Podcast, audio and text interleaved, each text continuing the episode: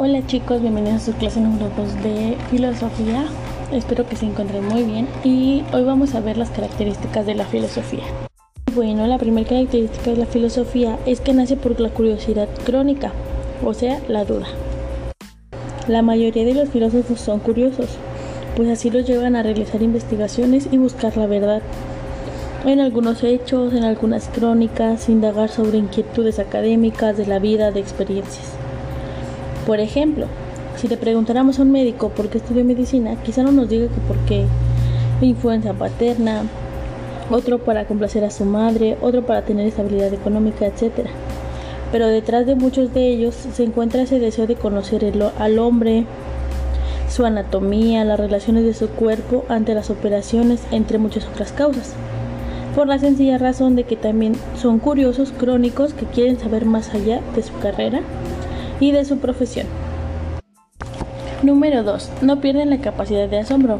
Los que estudian filosofía y los que aman la vida no deben perder el gusto por aprender y cuestionarse lo que sea.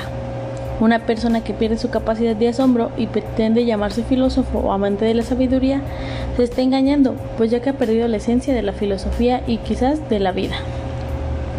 Ya que en la vida siempre nos estamos preguntando, cuestionando y queriendo indagar sobre más información.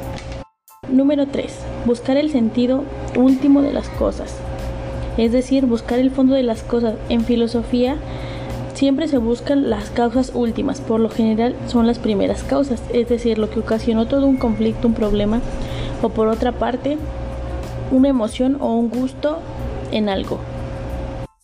Sigamos con el ejemplo del médico. Pudiera ser que su primer encuentro con la medicina fue cuando sus papás le regalaron un kit de, de, medicina de tomar el pulso, una jeringa. Eso fue su primer acercamiento con la medicina.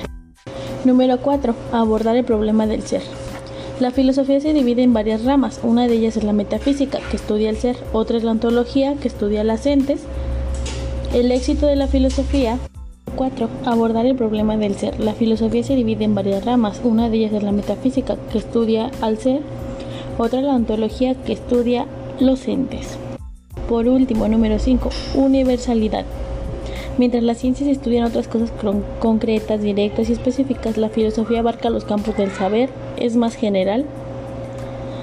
Las ciencias se caracterizan por buscar lo inmediato y vivencial experimental. La filosofía también en ocasiones parte de la experiencia, pero no todos los temas que estudien se pueden comprobar en un nivel empírico, es decir, no se pueden hacer pruebas para validar esta información.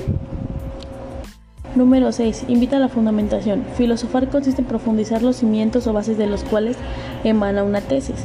No se conforman con juicios triviales, falsas argumentaciones, invenciones retóricas, etc.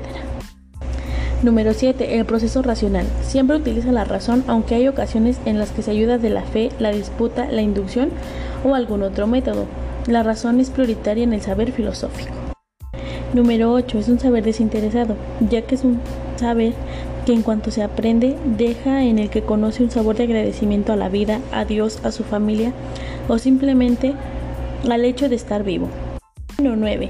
Es teórica y práctica. De poco serviría la reflexión filosófica si no llevamos a la práctica sus interesantes teorías, si no hacemos vivenciales sus propuestas y buscamos individual y colectivamente la mejora de nuestra persona, familia, país y nuestro mundo. Bueno chicos, con esta información ya pueden ir a su cuadernillo y contestar la actividad número 2, donde les dice eh, que clasifiquen las oraciones. Así que los dejo con su actividad, nos vemos hasta la próxima.